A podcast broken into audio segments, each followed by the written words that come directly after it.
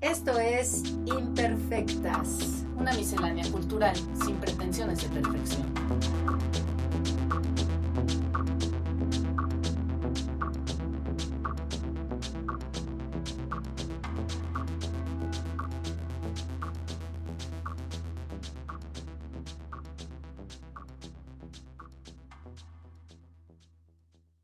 Buenos días, Sandra y Juan Arturo. Juan Arturo ya llegó a México, ya se regresó, está en Ámsterdam.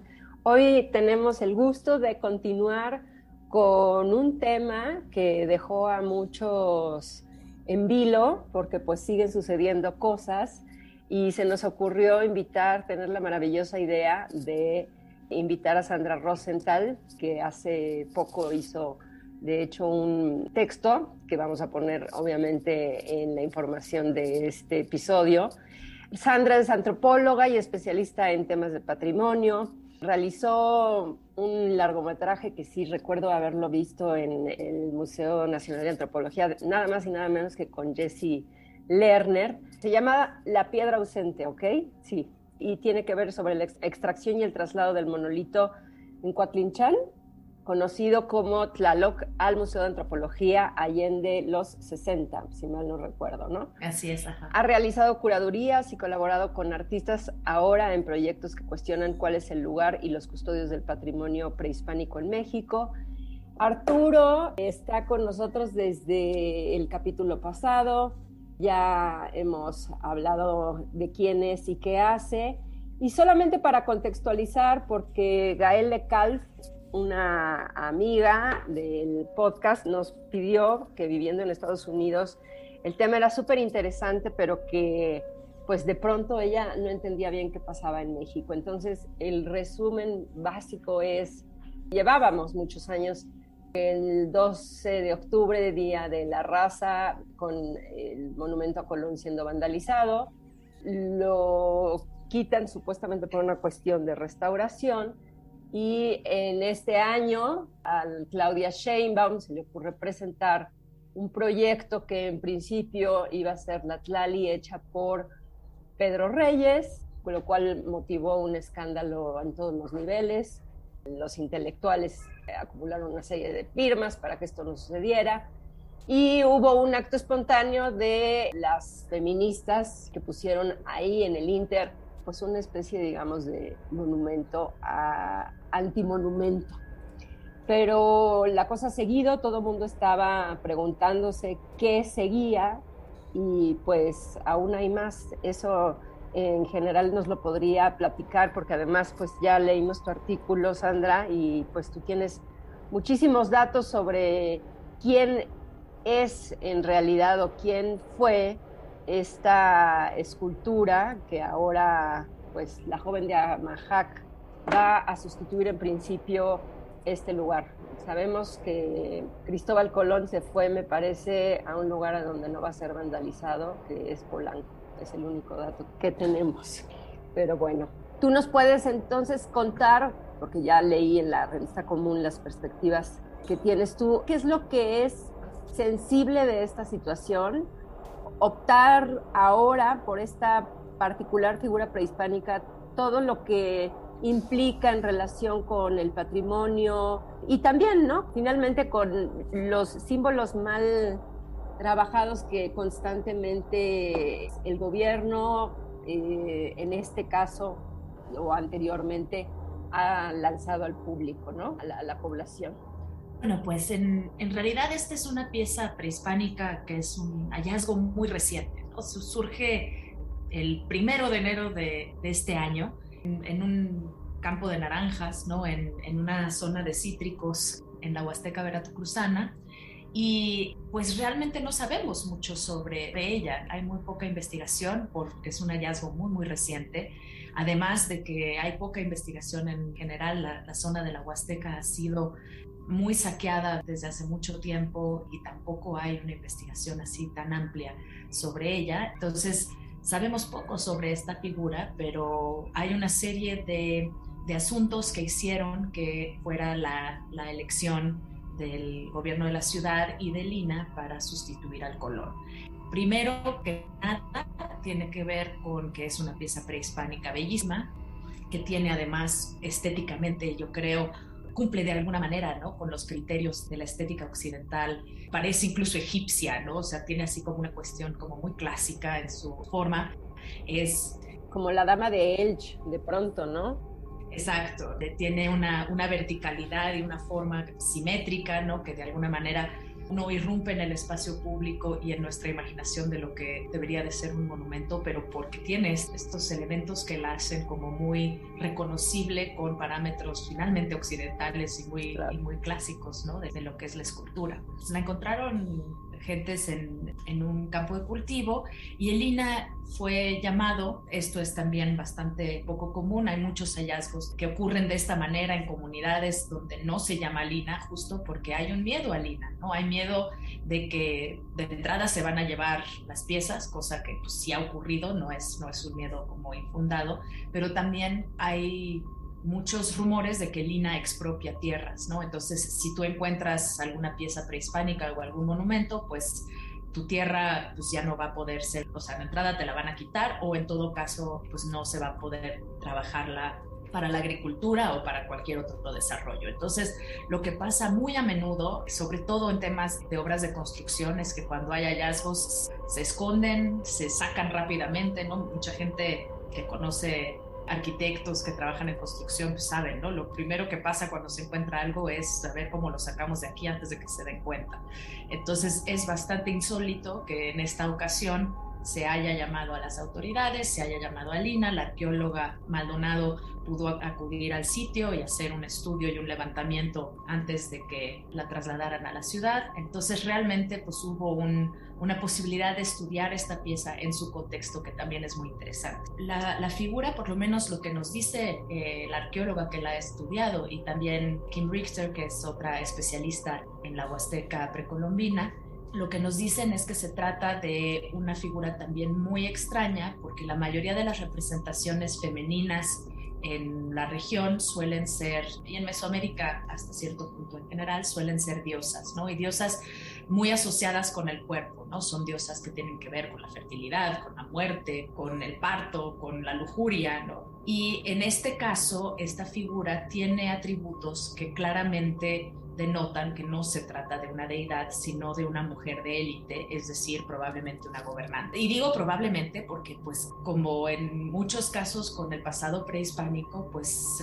estamos como agarrando fragmentitos y indicios para interpretar estas cosas, pero pues la verdad es que no sabemos. Podría ser un monumento al sacrificio de las mujeres, o sea, realmente no sabemos, ¿no? Pero lo que se piensa es que se trata de una gobernante, porque el tocado que tiene no corresponde con el tocado de las deidades tem femeninas o aztecas, sino con el tocado que se ve en figuras más bien de gobernantes. Entonces, esta identificación, el hallazgo también en la Huasteca, que es una zona que no es el centro es decir, no es mexica ni es teotihuacana, que son, digamos, las figuras que más han tenido presencia y reconocimiento en el panorama del patrimonio en México. Y además, pues este hallazgo, el primero de enero del 21, que es este especie de año de festejos y conmemoraciones, en realidad un poco inventadas desde el Estado, porque pues esto del 1521 y de 1321, pues todo es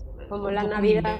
¿no? Pero estamos en esto, digamos, estamos en, en, el festejo de los 21, entonces, y en todas partes estamos viendo estos años de resistencia, 700 años de México Tenochtitlan y 200 años de independencia, ¿no? Se está festejando todo esto. Entonces, de alguna manera, este hallazgo se enmarca, sobre todo desde el INA, pero también desde el gobierno de la ciudad, como también un, un hallazgo casi propiciatorio en este año de conmemoraciones. Entonces, todo esto hace que desde Lina, me parece, no he podido saber exactamente de quién fue esta idea, pero me parece que ocurrió un poco en una conversación entre Lina y el gobierno de la ciudad, con toda la crítica que surge al proyecto del Atlali de Pedro Reyes y en particular a una demanda que a mí en un principio me pareció complicada, ¿no? Una demanda de está muy bien hacer un monumento a la mujer indígena, pero que sea una mujer indígena que la haga, ¿no? Y había realmente un rechazo, no al proyecto o a su concepto o a qué implicaba esta cuestión de la mujer indígena y qué es eso, sino pues que no lo haga un señor blanco o mestizo, que es Pedro Reyes. Entonces, esta fue la crítica que por lo menos la jefa de gobierno dijo que recibió de parte de mujeres indígenas. Ella dice que recibió cartas de 5.000 mujeres indígenas diciendo esto, pero también fue el reclamo de la comunidad intelectual y artística en su carta. El reclamo mayor no fue una problematización ni de quitar el colón, ni de sustituirlo, ni de sustituirlo por un monumento a la mujer, ni a la mujer indígena. O sea, nadie dijo nada realmente sobre eso. Todo eso parecía que estaba muy bien. Entonces, la respuesta pues puede entenderse como una respuesta muy contundente. Esta es en efecto una pieza hecha por manos indígenas. Si son mujeres o no es muy difícil saberlo. En mi artículo por lo menos digo que en cualquier sociedad donde se hace un monumento, las labores de cuidado y de sustento que hacen las mujeres pues deben de ser consideradas como parte de la factura de una pieza de esta naturaleza. Entonces, pues es una pieza indígena, ¿no? Sin duda. Fue una salida casi, yo creo, perfecta a la polémica. Fue un modo de callar a todas las críticas y de hecho fue efectiva porque realmente pues ya nadie dijo nada, ¿no? Fue una solución aceptada y yo creo que fue por esas razones, porque en efecto es una pieza prehispánica, además como que se narró en una cosa como medio buena onda de descentralización, ¿no? Poner una figura huasteca en el centro es también un acto político importante. Y además, pues es una figura que estéticamente no irrumpe ni nos confronta con otras maneras de monumentalizar o de pensar ¿no? la escultura en el espacio público. Eso. Ahora, se trata de una réplica la figura misma es una piedra caliza, ¿no? además, es, o sea, es más chiquita que yo, o sea, mide creo que un metro treinta. La pueden ir a ver al Museo de Antropología, está ahorita expuesta. De hecho, es, una, es, es bellísima. No cabe la menor duda de que es una pieza muy valiosa, aunque debo decir que es un poco extraña porque pues tiene una cara y tiene esculpida la parte de enfrente y la parte de atrás no. Entonces no me queda muy claro cómo van a resolver esto, si en efecto van a poner la estela como es, ¿no? Que atrás es plana, es en una glorieta, ¿no? Que además tiene vistas como realmente, o no sé si van a ser una especie de engendro eh, rarísimo de ponerle dos caras, ¿no? Una especie de, de Janus prehispánico ahí para que se pueda ver de los, o sea, no sé cómo lo van a resolver, pero digamos, hay piezas prehispánicas, incluso una que está en la grandeza de México que me pareció espectacular, que es de Tehuacán, que es una, una figura como de diosa de, la muerte que tiene los dos lados esculpidos, ¿no? Pero sí, esa es una diosa, no es una gobernante. Que ahí también creo que políticamente una, una mujer gobernante de la Ciudad de México de prehispánica, creo que ahí hay otros tonos políticos que podemos leer en él. Pero entonces van a hacer una réplica. Lo que sabemos de esta réplica es que va a medir 6 metros de altura o sea, van a hacer una especie de engrandamiento de la pieza prehispánica. No sé cómo van a resolver lo de la parte de atrás, no sé tampoco si la propuesta es que se haga en piedra, entiendo, pero pues no, no tengo idea de cómo van a hacer eso o cómo están pensando resolverlo, o si va a ser una cuestión de fibra de vidrio, o cómo lo van a hacer. A mí el hecho de que sea una réplica no me parece tan trágico, me pareció más bien interesante que la crítica sea mucho al tema de la réplica. Es como, ay, además de todo va a ser chafa, ¿no? Yo no estoy de acuerdo con esa postura. Me parece que, que sea una réplica, no. De entrada, pues hay muchas réplicas en reforma. Las estatuas, hasta cierto punto, son todas réplicas. Y luego de lo que sucedió en Coatlinchan, que tú bien sabes, pues, ¿por qué, por qué hacerlo, no? Esto está también enmarcado como un acto un poco progre. Ya no nos vamos a llevar la original. El INA va a devolver la original después de presentarla en esta exposición de la grandeza de México. La original va a regresar a, a Majac de, de Hidalgo. Bueno, de hecho creo que no, va a regresar a la cabecera no a Majac, sino a Álamo, donde van a hacerle una especie de museíto comunitario, un centro eh, donde se va a poder visitar. O sea, la idea es un poco, pues ya no es 1964 y ya el INA no se lleva las piezas de los lugares y, no solo eso, sino que el INA va a restaurar y apoyar en la construcción de este recinto para que se quede a nivel local y lo que se va a llevar a la ciudad es la réplica, ¿no? Pero pues también a mí me parece ahí que, tenemos que pensar qué quiere decir hacer una réplica, ¿no? Y tomar una figura prehispánica que no sabemos realmente para qué fue hecha o por quién o con qué fines rituales o políticos y volverla pues el monumento básicamente a Claudia Sheinbaum en reforma, ¿no? enmarcado además como esta cuestión de la mujer indígena en un país donde además pues como sabemos de entrada las mujeres estamos siendo víctimas de feminicidios constantemente que pasan impunes y las mujeres indígenas pues en particular es de los grupos más vulnerables y en situaciones más precarias y que además el gobierno actual ha sido activo en bloquear posibilidades políticas para mujeres que justo estaban armando un proyecto político desde otra lógica del poder como Marichu. ¿no? Exacto. Tú estabas, me parece, Juan Arturo, que querías agregar algo. ¿Querías comentar algo al respecto? No, bueno, todavía. Todavía. Todavía. Todavía, no. Motores. Yo creo que, bueno, si Sandra quiere terminar un punto, adelante, ¿no? Sí. Claro, lo que también es interesante es, y recuerdo muy bien el, documental que hiciste con Jesse Lerner, que luego a ver si nos puedes dar pistas para las personas que quisieran conocerlo, en donde lo que me encanta es la narrativa, en este sentido, que contempla muchos puntos, ¿no? Por un lado, efectivamente, el daño inminente que se le hace a la comunidad al dejarla sin su monolito. Dos, pues toda la parafernalia de un México moderno que estaba apostando efectivamente a este proyecto de modernización en esa época y evidentemente utilizar esto como una plataforma para que en ese momento nos sentíamos, que casi casi que ya estábamos a, a nada de ser los vecinos de Estados Unidos eh, quizás ya no tercermundistas, pero por otro lado, también lo que me gusta mucho es todo esto que ustedes dos, y más tú porque me parece que fue tu tesis doctoral, recogen de la comunidad en el sentido de, primero llega el monolito a México y hay una lluvia inusitada, o prácticamente bíblica, y como que la comunidad se queda sin el resguardo de esto, ¿no? Ahora, vaya, no estoy para nada pensando en términos de maldición, pero es poco extraño que ahora que tenemos una mujer gobernando la ciudad, seguramente una futura candidata a ser presidenta, como dijiste, ¿no? Al igual que Marichuy, que por desgracia y con el sistema que tenemos no llegó a conseguir la cantidad de representación, esté en este lugar ahora una pues mujer de élite, ¿no? Que es lo único que en realidad sabemos y que como siempre o casi siempre, aquí la cuestión es cómo resolvemos el problema. No podemos dejar esa base, ese pedestal sin nada mientras qué más puede suceder, ¿no? Bueno, a mí me gusta bastante la idea de dejar ese pedestal sin nada, me parece lo más poderoso es que eso es lo que yo creo que debería de suceder, un poco como dejar grafiteado el ángel, ¿no?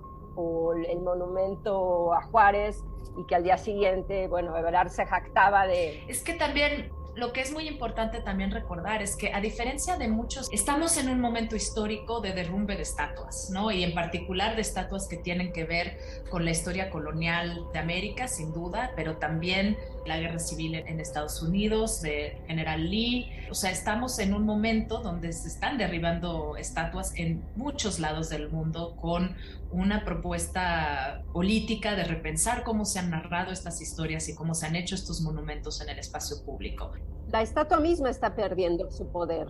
Pues creo que justo no, porque el chiste de derrumbar, o sea, el hecho de que se están derrumbando creo que es porque tienen poder. Pero es muy distinto que una bola de gentes asociadas al movimiento de Black Lives Matter vaya a tirar una estatua de Lee en el espacio público y la derrumbe y de ahí se planteen una serie de soluciones plásticas a cómo intervenir ese pedestal, a que el gobierno de la ciudad haya quitado en medio de la noche además una estatua de Colón para que no se vandalice, o sea, con un proyecto básicamente conservacionista del el patrimonio, siendo esta estatua patrimonio, esta representación de bronce del siglo XIX.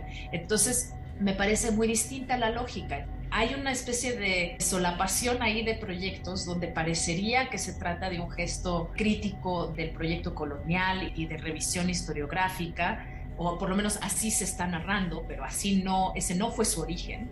No es lo mismo que sea un movimiento social que derrumbe una estatua a que sea el Estado. Y creo que esas son cosas que no se han hablado. Entonces, en ese sentido, el pedestal vacío para mí me parece mucho más elocuente que una sustitución en plantear la relación que tenemos en México con Colón, porque además la relación que tenemos con Colón en México no es la misma que creo que, que, hay con justo el general Lee o con el rey Leopoldo en Bruselas. O sea, sí creo que hay un modo en el que el proyecto colonial es leído de otra forma y es vivido de otra forma en el contexto mexicano.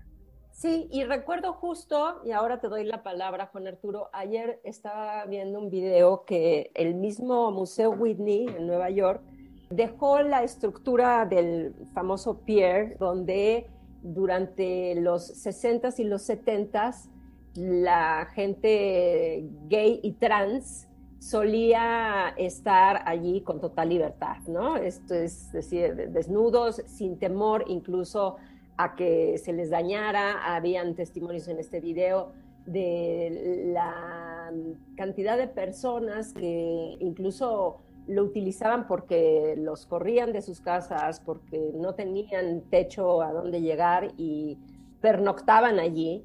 Y este lugar se le mm, pide a, me parece que es, ahora mismo les doy exactamente el dato porque ayer lo guardé, y lo único que se hace, lo único que se deja en tributo a esos momentos que fueron, digamos, el inicio de una historia del LGBTI, que bueno, pues estamos un poco hablando de lo mismo porque han sido recientemente movimientos paralelos.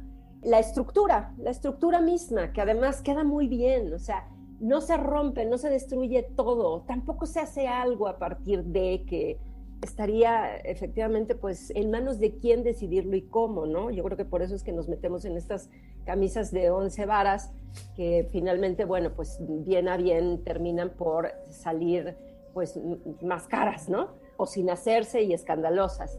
Y bueno, pues esto de derribar monumentos, pues tampoco es tan nuevo, ¿no? Se ha derribado Stalin, se han derribado Saddam Hussein y se seguirán derribando. Entonces, quizás la apuesta, y yo creo que también la razón por la que también está aquí Juan Arturo, tener un, espacio, digamos, crítico detrás de, pues sí, el espacio que todos ocupamos, ¿no? O que es de todos, aunque como lo vimos en el episodio pasado, tú insistías en que no es de nadie, pero es de todos. ¿Qué clase de implicaciones y cómo es que debería, si es que hay algún procedimiento, cosa que además es difícil de pensarlo en relación con esto. Yo también opino igual que Sandra y sobre todo tratándose de la mujer, mientras sigan habiendo muertes en mujeres, mientras la situación siga siendo lo escandalosa que es, porque lejos de eh, disminuir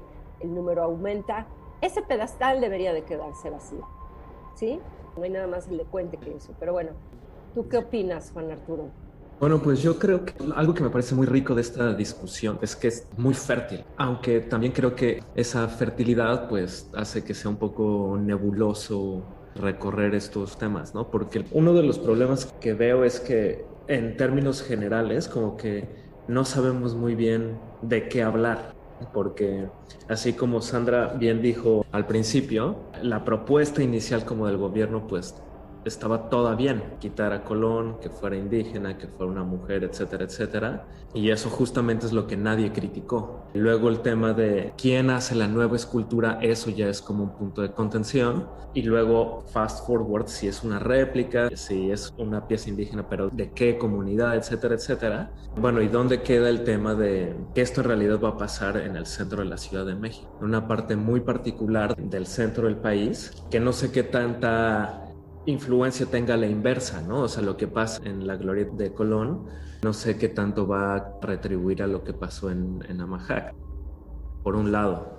Y por otro, pues algo muy importante es el tema de cómo se dio, cómo se está dando esta participación, porque cómo se dio esta participación para quitar estos monumentos, estas estatuas. Yo estoy de acuerdo con lo que decía, ¿no? El tema de tirar estatuas no es nuevo, eh, es una cosa muy vieja, pero también creo que la forma en la que pasa en México, yo sí le concedería un espacio para leerlo en sus propios términos, porque si bien este tipo de, manifestaciones pasaron en, en, las colonias de Bélgica, pasaron en las colonias inglesas, o sea, en Estados Unidos. Las experiencias de ese colonialismo fueron distintas en los tres, en estos tres imperios por lo menos. Y yo creo que no es lo mismo hablar de Black Lives Matter en Estados Unidos que hablar de eso en México, simplemente porque las condiciones históricas son completamente distintas. Y no es que aquí no haya tampoco problemas de racismo, cosas así de discriminación, vaya que los hay, pero hay, hay que entenderlos en una clave propia. Ok, pues vamos a una pausa y regresamos con Netlali a Monumenta y lo que sigue, perspectivas y prospectivas, retrospectivas, etcétera. Regresamos.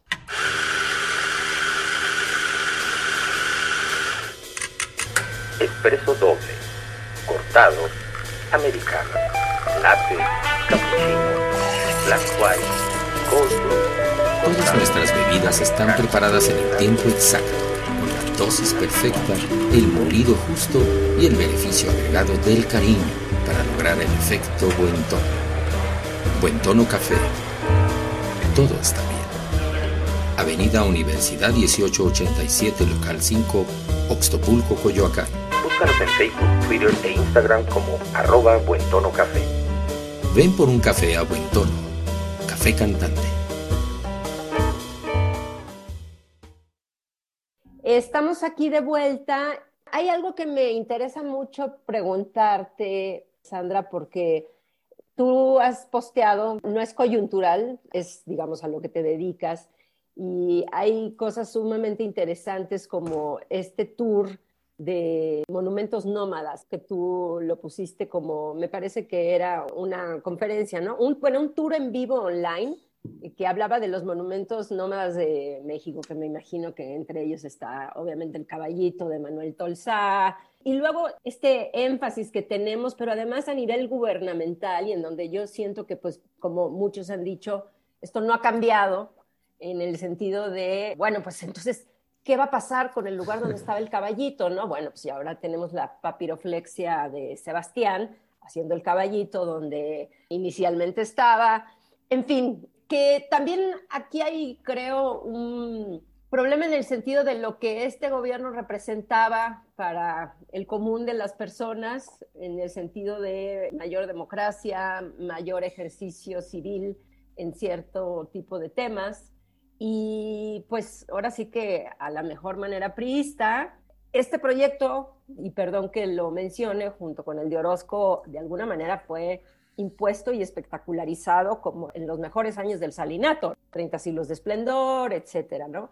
Y creo que también lo que está causando es lo rancio que llega a ser ya esta práctica metódica del gobierno en tanto decide qué hacer y qué no hacer, y sobre todo en el momento en el que vivimos, porque si bien todavía no había sucedido la pandemia con eh, la transformación que va a ser a un sector de Chapultepec Orozco, pues la manera en cómo se anunció, sin ningún concurso de por medio, como antes por lo menos se hacía, y lo que sabemos del terrible estado en el que están los museos, porque además tenemos muchísimos, pues da para pensar ¿por qué siempre pensar en esos términos, no? O sea, tú hablabas de una, sea de fibra de vidrio o no, bueno, son seis metros, o sea, aquí hay una cuestión también con las connotaciones mismas del monumento en general, pero realmente son los tiempos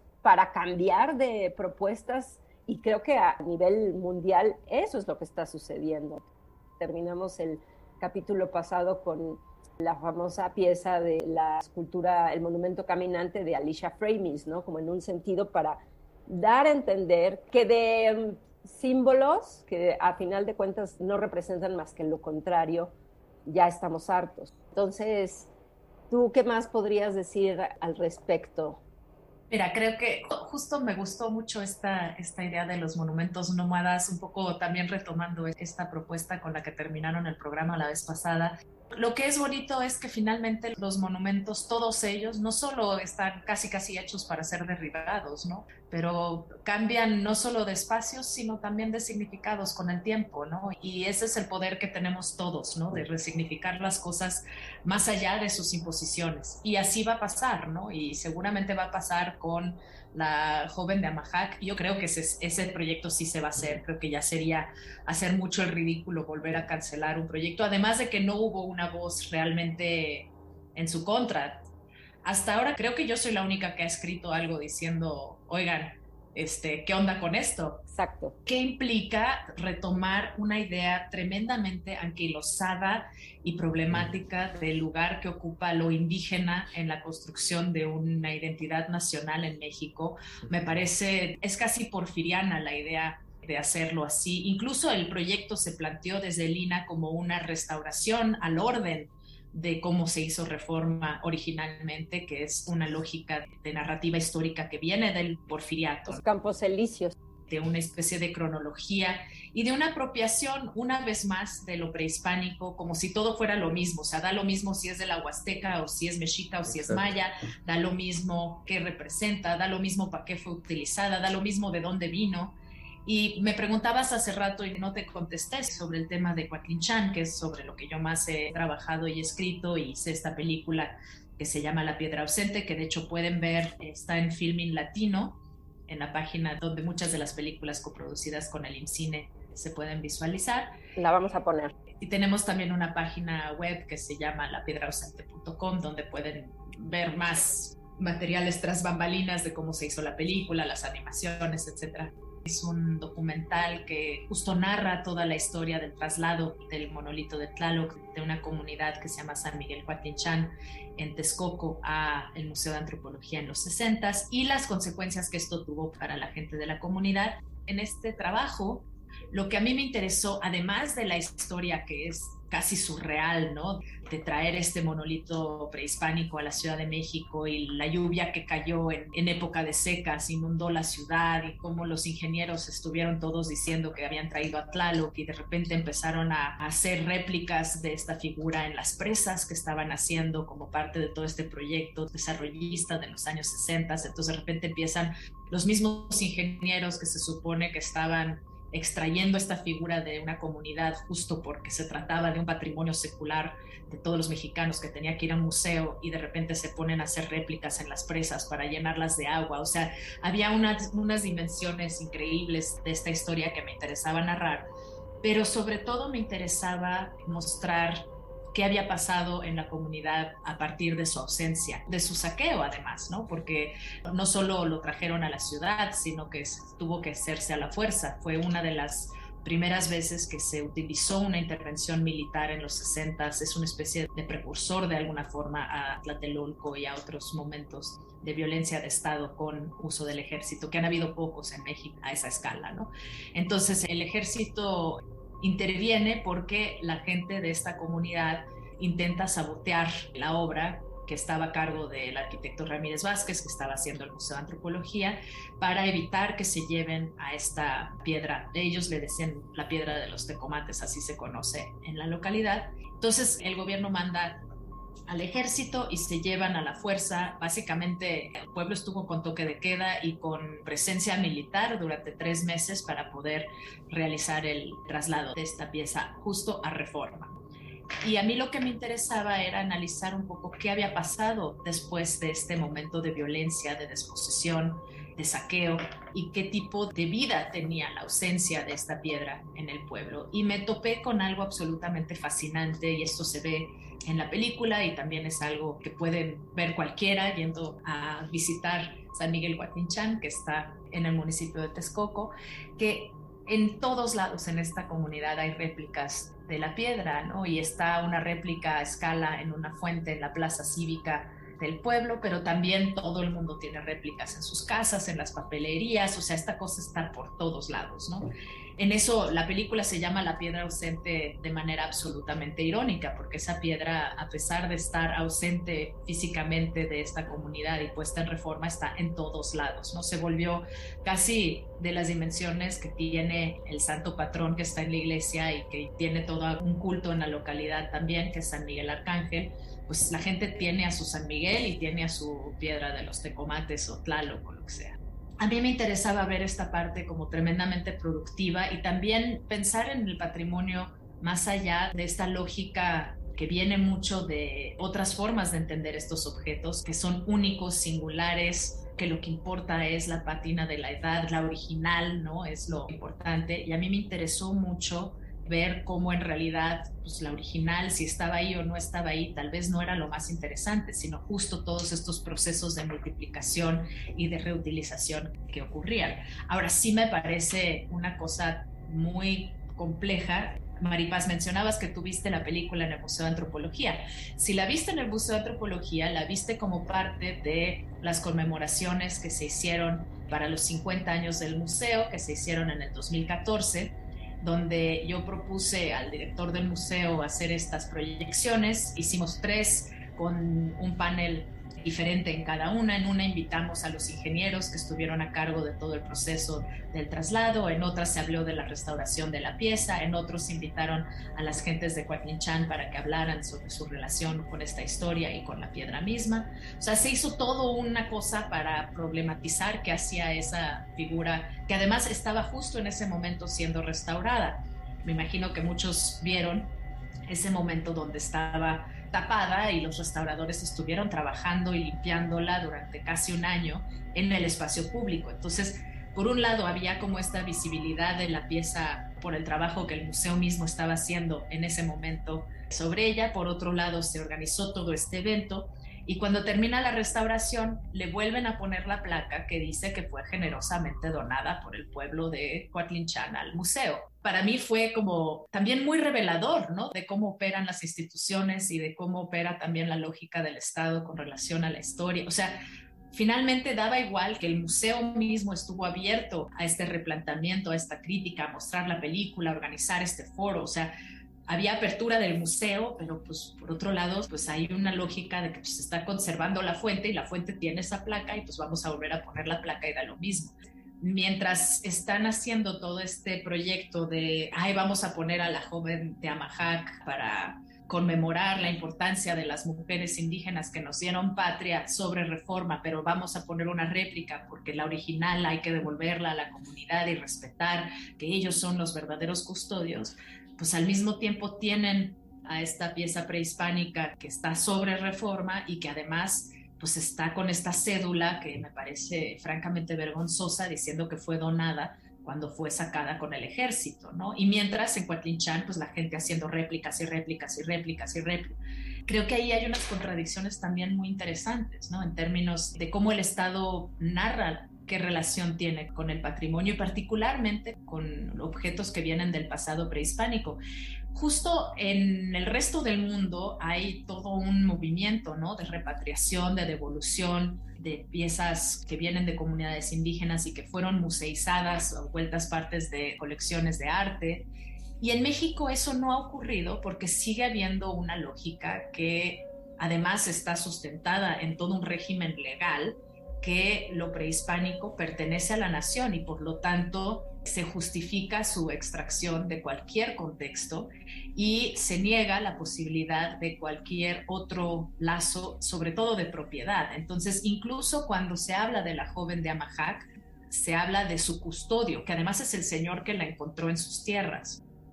Ahí hay una cosa como muy ambigua y en México no se ha planteado otra cosa, porque seguimos pensando que lo prehispánico nos pertenece a todos y nos pertenece de manera igual.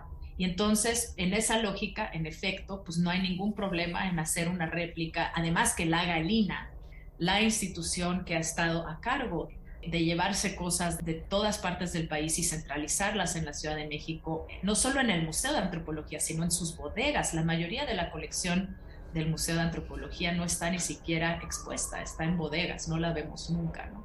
¿Y no será que Pedro Reyes también se quiso quitar una especie como de maldición de lo mal que le fue yendo a Sebastián haciendo otra serie de monumentos como el Coyote Hambriento de Ciudad Neza o el Guerrero Chimali en Chimalhuacán? O sea, como que también está la gran pregunta, ¿no? Bueno, pero también Pedro Reyes tenía una propuesta de apropiación de, o sea, esta cosa de yo voy a hacer la cabeza olmeca que no existió. Exacto. La pretensión también ahí de muchos artistas en México. De hecho, yo te diría que mucho del arte mexicano se ha basado también en no solo una apropiación de las formas del ámbito indígena, tanto contemporáneo como prehispánico, sino también de la mano de obra. El arte mexicano se ha sustentado de mano de obra artesanal, llamada artesanal, que se mantiene en el anonimato y que ha sido clave para la factura de la mayoría de las obras que hoy en día se consideran no solo en México, sino en el extranjero como las grandes obras de arte. Y mucha gente lo hace de manera ni siquiera problematizándolo. O sea, ¿qué pasa? Ay, ¿por qué no pongo un chinelo en mi pieza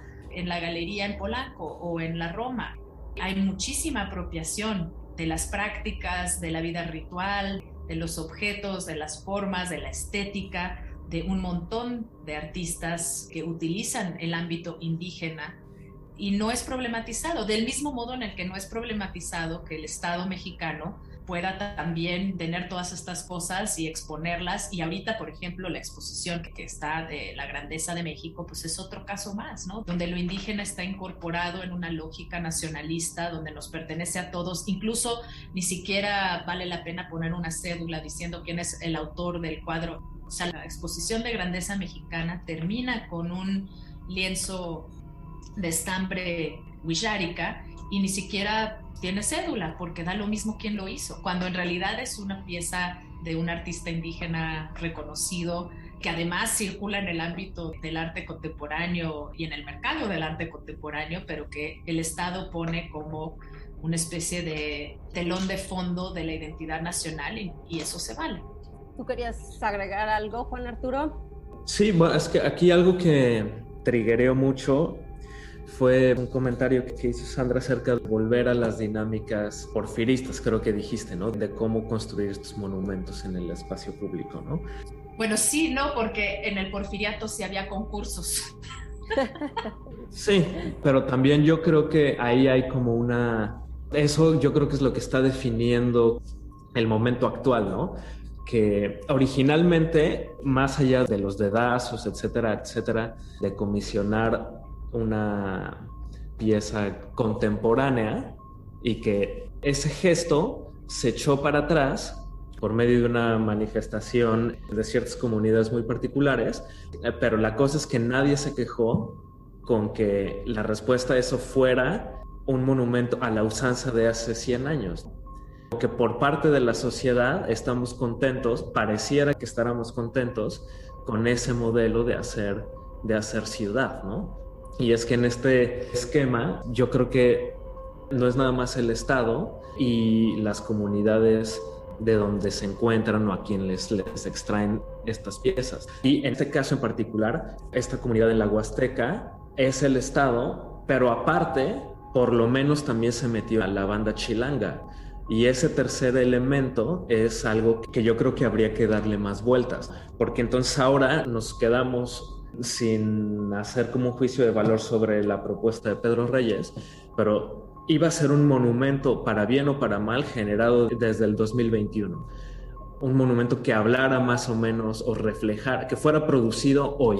Pero ahora en vez de eso nos vamos a quedar con un monumento posthistórico eh, que ni va a poner una réplica de la joven de Amahek no tiene ninguna consonancia con el momento actual porque ni es parte de la lógica porfirista de cómo generar esta identidad cultural, ni refleja nada de la escena artística contemporánea del país, ¿no? Entonces, en ese sentido, quizás como que nos quedamos con lo peor de los dos mundos, pero porque es lo que pedimos casi, casi, ¿no? Bueno, refleja justo esta sustitución de la noción y mítica del mestizaje por ahora el nuevo indígena, ¿no? Y la manera en cómo se pretende rescatar. Claro, pero ¿qué dice eso de nosotros, no? O sea, porque aquí nadie se está, eh, como bien Sandra apuntaba, nadie se está rompiendo las vestiduras, cuestionando en realidad qué significa ser indígena, quién habla, o sea, pero que aunque sea indígena está bien. Y es muy interesante lo que dices porque creo que esta forma de entender el pasado prehispánico como algo que en efecto nos caracteriza y es nuestro, lo tenemos todos tan integrado que ni siquiera se problematiza. Y por eso fue una solución casi perfecta. Nadie dijo nada ni dirá nada. Incluso, o sea, hay gente que leyó mi texto y dijo, ay, pero qué rebuscado. Bájale dos rayitas. Bueno, sí, pero pues en realidad se va a ver muy bien Mejor eso que el horror ese de Pedro Reyes. Otra propuesta que iba a ser imposible de satisfacer todos los deseos de todo el mundo. Y hasta cierto punto creo que eso también es revelatorio no solo de nuestra lectura, pero también lo he visto de la lectura de fuera. Me impresionó mucho ver a muchísima gente celebrando a nivel internacional este acto como un acto de justicia, como, ay, qué maravilla que sustituyeron a Colón con una figura prehispánica de mujer gobernante. O sea, se puede leer, creo que sobre todo a los chicanos les pareció fantástico, mucho del movimiento indígena en otras partes. Y creo que esta lógica también tiene que ver con cómo se puede leer ese gesto sin tener una idea del contexto histórico y de cómo el indigenismo fue utilizado. En México el indigenismo ha sido clave como proyecto de Estado, como una tecnología de poder. Y eso es algo que desde una lógica norteamericana no existe. No se puede entender porque simplemente nunca hubo ese lugar. Lo Native American nunca fue apropiado como la identidad nacional de todos los estadounidenses, jamás siempre fue algo que además fue relegado, fue relegado, metido en reservas como excluido del proyecto nacional. En México eso no ocurrió, fue no solo integrado, sino manipulado y reciclado y casi casi en un proyecto de antropofagia, vuelto el proyecto nacional. Entonces, ese regreso al indigenismo, pues conociendo la historia de México, no se puede entender como algo eh, ni progresista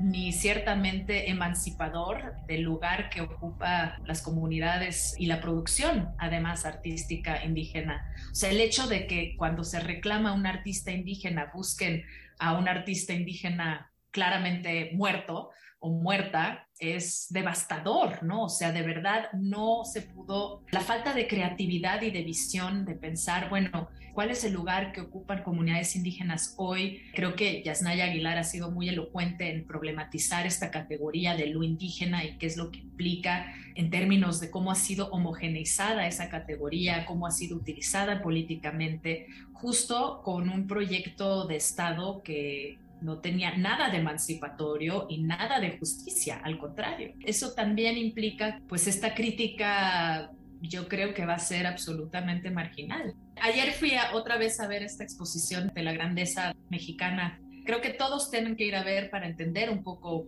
cuál es esta lógica. Uno sale de esa exposición diciendo, wow, qué cosas más bonitas hay en México. Y sí, hay cosas re bonitas y re interesantes pero aquí también el punto, y qué bueno que lo comentas así. Pero la narrativa es horrorosa, o sea, es una narrativa que coloca lo indígena de nuevo como algo... Al servicio de... No solo homogeneizado y aplanado al servicio de un Estado y además sin posibilidad de hacer política ni de ser una voz que irrumpa en la política, porque nada más lo indígena es equivalente a folclore, a danza, a ritual, a diosas, a esoteria. Y hace 500 años. Y el monumento de las mujeres indígenas en el siglo XXI sea una figura hace cientos de años por una sociedad muerta, la cual no sabemos mucho y que por supuesto no tiene voz ni voto en cómo se está utilizando, me parece muy revelador. Oye, Sandra, pero a ver, yo también en términos como de la estética, recuerdo muy bien estos glorietas en Mérida, neomayas, como quien dice. Las llamables.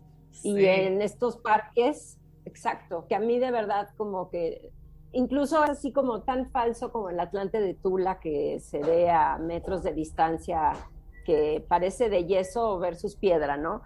Casualmente tú y yo nos encontramos la última vez en el MUAC, en una exhibición a propósito de lo mismo, ¿no? O sea, sí, exactamente, ahí lo tienes detrás, con Mariana Castillo de Val, justamente para problematizar esta cuestión de, por un lado, la reapropiación y la copia, ¿no? Entonces, como que la gran preocupación quizás en general de todos es, ¿qué va a decir el siguiente monumento? O sea, ¿qué refleja de nosotros? Pero muy, muy con la noción del arte como estético, bello, universal, ¿cómo va a quedar?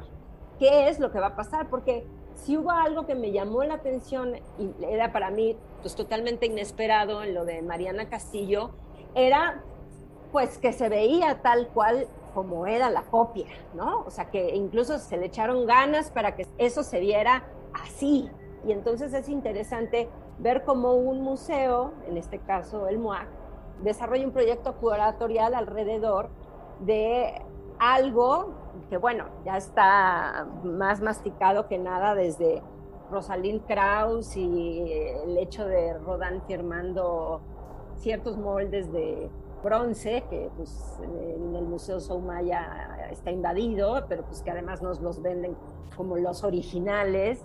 ¿Qué pasa cuando probablemente un porcentaje pequeño de la población se está dando cuenta ya, si quizás a nivel ya más académico, más reflexivo, de estas problemáticas, pero que como bien dices, no alcanzan a tocar el lugar común. Me daba mucha risa ayer a mis alumnos de cine, yo les platicaba que fui al cine el fin de semana y con la retaíla de anuncios que te ponen, ya todo en octubre tiene que ver con cempasúchil, naranja y catrinas. Hay un anuncio de la costeña que dices, bueno, ¿y por qué la costeña y catrinas? O sea, y es un poco como la friditis de la cual padece no solo el país, sino el mundo en general. Frida echa una especie de... Y es que aquí es donde me llama la atención, porque si no sabemos nada de la joven de Tejamac, ¿qué tal que era una tirana?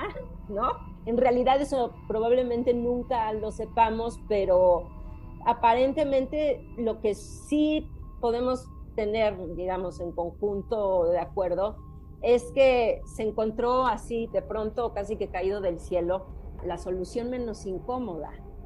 Pero pues, ¿qué sigue? Pues sí, eso yo creo que es verdaderamente lo que habría que estarnos cuestionando, ¿no? Más allá de obviamente atraviesa con el tema de la reproducción de esta pieza arqueológica, pero, o sea, si quisiéramos verdaderamente decolonizar este asunto, porque el tema de la decolonización no es nada más como de cambiar los libros de la SEP y ya. O idealmente o principalmente no debe de venir exclusivamente del Estado, ¿no? Sino también es un proceso que tiene mucho que ver con la reflexión personal. Un poco la labor también se tiene que hacer a nivel individual, ¿no? Y en ese sentido, quizás sería... Es un constructo que incluya los libros de la SED que cambian de versión cada pero también es algo que tú y yo y nosotros tres que, ya dejamos de tener acceso a los libros de la SEP desde hace por lo menos dos décadas, los nuevos tú ya no los vas a leer, ¿no? Ni los leerá ni nadie de nosotros. Pero mis hijos sí. Pues sí, ellos, pero tú no. A todos nos toca formar parte de ese proceso. Lo único bueno de la discusión de Colón, o sea, algo que creo que sí puede servir muy bien es el tema de, de, hacer que la estatua o lo que sea que vayan a poner ahí esté sirviendo para generar una discusión, ¿no? No para fijar una lectura que en este caso pues ya es la lectura post histórica que no mueve, que es políticamente correcta, etcétera, etcétera, pero que por lo menos en la sociedad esté generando estas discusiones o provocando estas cosquillitas. Para empujar ese argumento eh, un pasito más allá, quizás sería algo que sí sería como más útil en ese sentido, casi casi que en 10 o 15 años plantear la propuesta de volver a quitar eh, a la joven de Amahac en 10, 15 años y empezar la discusión de ahora con qué. Para no dejar que esta discusión se quede empolvada ahí en el closet de reforma y otra vez en 2021 volvemos a este mismo esquema indigenista de lo que significa, de lo que representa, sin cuestionarlo, pero aparte impuesto por nosotros mismos. Reforma de closet, me gustó eso. Ok. ¿Tú qué opinas?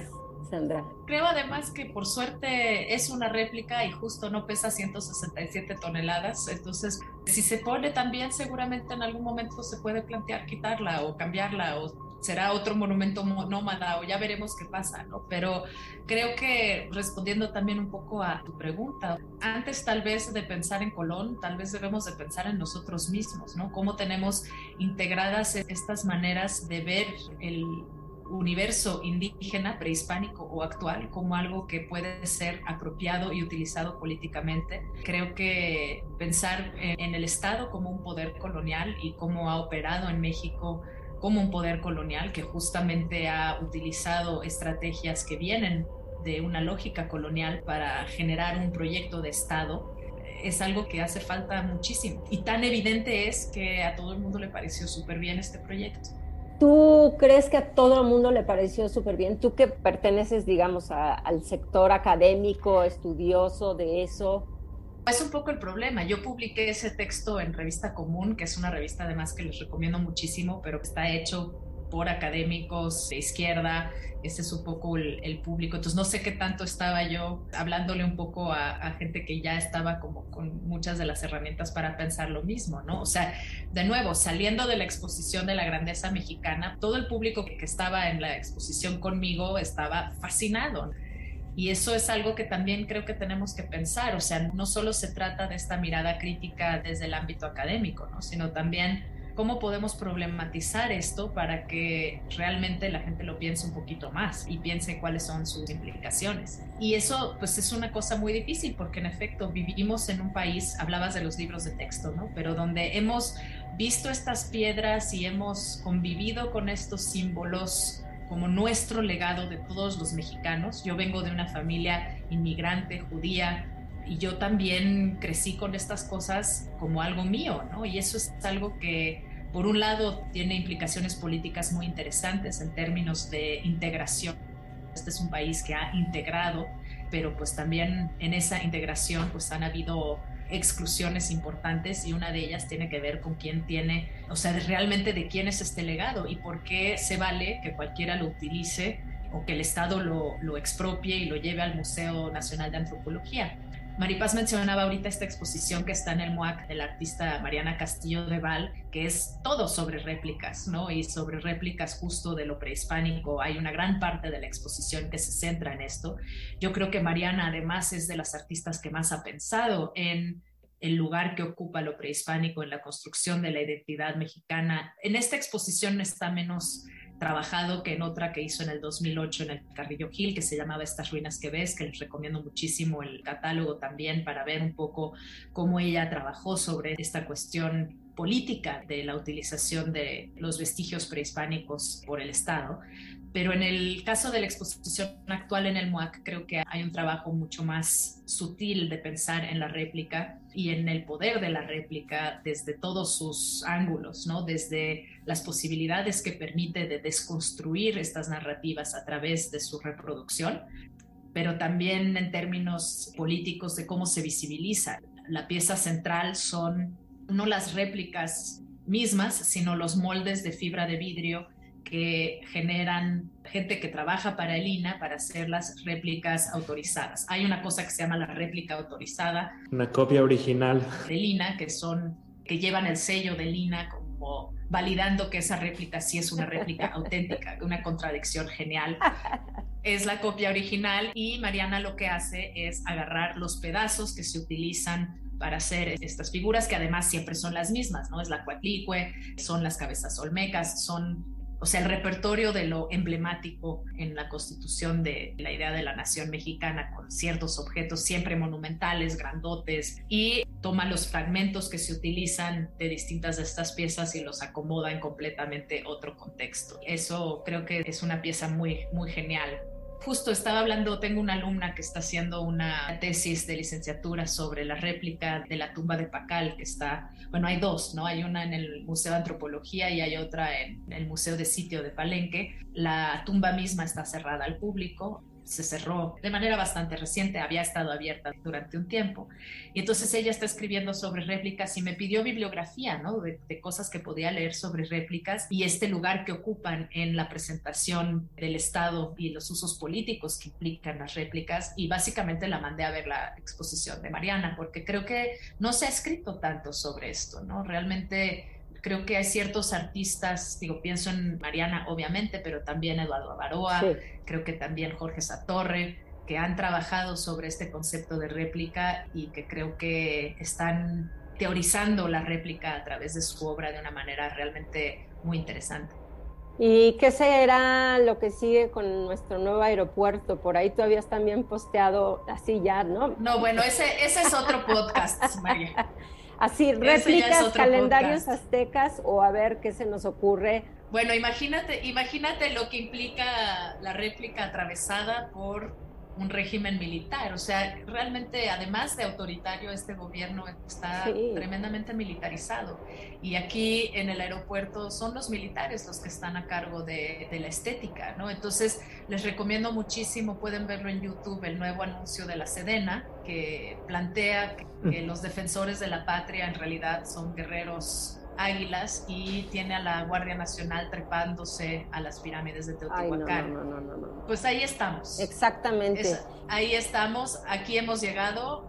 Y creo que incluso, no sé si eres tú o si fuiste tú, Juan Arturo, que en el pasado capítulo no abordamos, pero que tú creo que mencionas o has posteado sobre la famosa construcción piramidal que acompañó esta última celebración, ¿no? Estamos hablando quizás también un poco de lo mismo. Alguien tendrá que escribir mucho, yo creo, sobre el uso de la réplica de la 4T, ¿no? Entre el Teocali en el Zócalo, los mamuts que se están haciendo ahorita para Santa Lucía, Hubo un reportaje en el país absolutamente genial del proyecto de los baños temáticos del aeropuerto de Santa Lucía. La verdad no tengo idea si eso se va a hacer o no se va a hacer, pero me pareció divertidísimo y aterrador a la vez. Suena Fontcuberta más que otra cosa, pero bueno. Pues muchísimas gracias. No sé si quisieran cerrar con algo, con alguna pues cuestión prospectiva, eh, una síntesis, qué sería importante a nivel quizás ciudadano, como lo que a final de cuentas somos, independientemente de a lo que nos dediquemos. Este tipo de lecturas y de reflexiones invitan sobre todo a pensar en qué. Creo que eso sería lo ideal para cerrar y para agradecerles.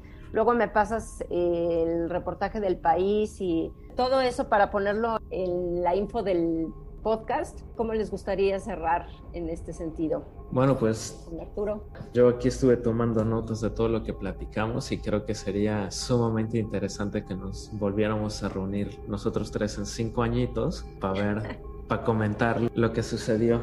Si no es que nos toca hacer un episodio cada tres semanas, ¿no? Durante cinco años. A ver si ahora sí ya se aplaca este asunto. ¿Qué sucederá con esta ciudad en 5, 10, 15, 20 años también? ¿no? Yo lo que diría es que estamos también en un momento político, histórico, donde, donde esta cuestión de la identidad y en particular las identidades indígenas está operando de formas muy distintas en distintas partes del mundo. Y creo que en México hemos estado importando muchos modelos desde fuera, que nos están viniendo mucho de contextos donde la colonización fue mucho más tardía, ¿no? sobre todo en, el siglo XIX, pensando en, en Australia, en Nueva Zelanda, pero incluso en Canadá y en Estados Unidos. Creo que muchos de los modos en el que el movimiento indígena a nivel internacional está permeando en México y muchas de estas discusiones de lo decolonial están permeando en México con modelos desde otros lugares. Y creo que historizar nuestro propio contexto vuelve esas lógicas también no sé si problemáticas, pero por lo menos creo que también tenemos algo que aportar desde nuestro pasado y desde nuestro presente y que importar estos modelos de repente han hecho que se utilicen estas ideas de identidad de un modo que en realidad también las violenta. Claro. Y eso es algo que creo que es difícil entender. ¿Nos regresarán el penacho de Moctezuma? una mala broma quizás. Bueno, queridos, pues ¿dónde te encontramos, Sandra? En las redes, si es que alguien quiere tener comunicación contigo, contacto, ¿tienes algún... Pueden escribirme a mi correo, soy un poco a la antigüita. Mi nombre es sandra.rosental.gmail.com y también en mi correo de, de, la UAM, tengo una página en la UAM, soy profesora en la UAM Guajimalpa en el Departamento de Humanidades y ahí siempre están las puertas abiertas. Gracias a ti, Maripaz. Y contigo, Juan Arturo. Yo creo que lo más viable para encontrarme en internet hoy en día será como en mi Insta, o sea, arroba Juan Arturo García G. Ok, nada que quieras agregar en relación con lo que Sandra mencionó para cerrar. Yo estoy completamente de acuerdo con el último punto. Eh, lo suscribo letra por letra. Yo creo que aquí el, eso es un primer paso, ubicar de dónde vienen todas estas ideas, estos discursos aparentemente nuevos. Y un segundo momento que quizás es todavía más crucial es saber cómo adaptarlos, si es que se tienen a adaptar y cuáles son las implicaciones de hacerlo. Y por otro lado, revisar lo que ya se ha hecho acá, porque también el pensamiento, la historia como de la teoría de colonial, pues también depende de, por ejemplo, en qué idioma la cheques. Si le preguntas a un gringo o a alguien de Inglaterra, te dirá que sí, que nació en el siglo XIX y en inglés pero pues en América pues tenemos otra tradición que la antecede por lo menos 100 años. Entonces también es algo de lo que no hay que perder de vista, ¿no? Y a pesar de que vivimos en un mundo aparentemente globalizado, por lo menos en México, pues el contexto sí pesa mucho para poder entendernos bien. Muy bien. Pues Gracias a los dos por habernos brindado este tiempo. Finalmente sí pudimos cuadrar agendas, qué maravilla. Gracias, Sandra, por tu generosidad y pondremos toda la información disponible al público. Recuerden que estamos en arroba imperfectas con doble R, podcast, eh, no, perdón, imperfectaspodcast arroba gmail.com por si nos quieren escribir y en redes arroba imperfectas con doble R. Yo soy María Pazamaro y pues nos vemos muy pronto con otro tema a discutir. Muchísimas gracias a los dos. Gracias a ti, Mapaz. Igualmente, Sandra. Gracias a ti. Qué gusto, Juan Arturo. Nos vemos. Bye, bye.